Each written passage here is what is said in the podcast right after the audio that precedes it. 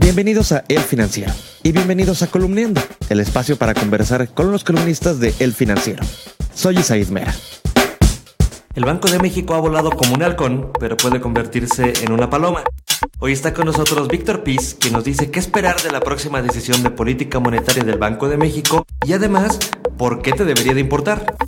Vic, pues mañana esperamos un nuevo comunicado de política monetaria del Banjico y está la duda de si va a cambiar ese tono halcón, es decir, agresivo de subir las tasas, o va a cambiar a paloma, es decir, menos, este, quizá incluso pensar en una baja de tasas. ¿Qué, esperamos? Esa es la, duda y te diría que es el, la discusión en este momento en el mercado es, es esa. ¿Por qué? Porque algunos analistas eh, están viendo que ya Banco de México se debe mover de este tono halcón a un tono paloma, dado que pues, la economía se está desacelerando y también dado que no hay presiones inflacionarias significativas en este momento, un poco había ayudado también el comportamiento del peso frente al dólar que se había mantenido estable, incluso se recuperó, pero yo eh, sigo creyendo que eh, eh, Banco de México va, a mantener un, un tono de prudencia, es decir, va a seguir mandando señales al mercado de que no es momento de aflojar el paso y que eh, por lo tanto va a mantener una postura, digamos, restrictiva, pero sin ser eh, agresiva. En su momento, pues sí llegó a ser una, una postura restrictiva.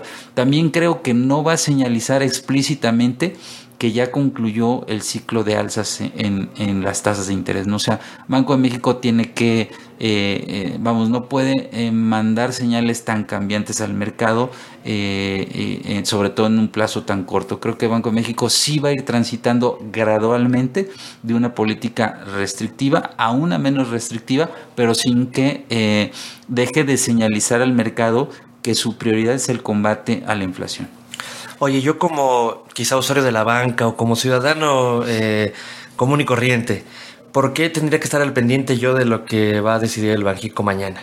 Es muy importante porque hemos visto que las tasas de, de, Banco de México, la tasa de referencia ha pasado de un 3% en diciembre de 2015 a un 8.25% en diciembre de 2018 y eso se ha reflejado sobre todo en, los, eh, en las tasas que pagamos en créditos al consumo. Señaladamente, las tarjetas de crédito, su costo financiero se ha encarecido. Entonces, eh, cualquier usuario de este tipo de, de, productos plásticos, sobre todo créditos personales, pues debe ver que hace eh, tres años no pagaba la misma tasa que está pagando en este momento. Entonces, en la medida en que las tasas de interés tiendan a bajar, pues obviamente los usuarios del crédito vamos a pagar menos. Entonces, sí es importante que estemos atentos a las señales que pueda venir por parte de Banco de México, en el sentido de que si no baja la tasa de interés, que es lo que se espera en esta ocasión, pues sí, la perspectiva hacia adelante eh, que esté como señalando que en algún momento del año, que es lo que se espera, sobre todo a finales del año,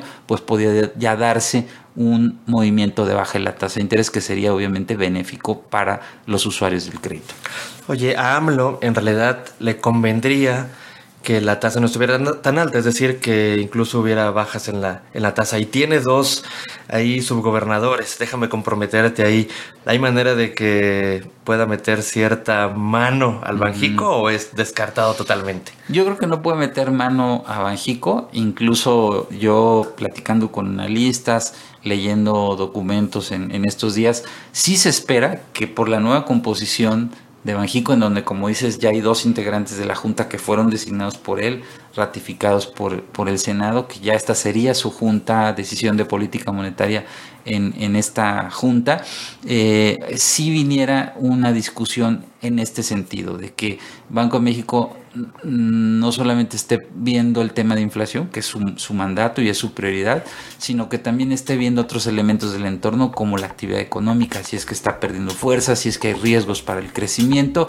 Y creo que esta nueva composición sí va a enriquecer ese debate.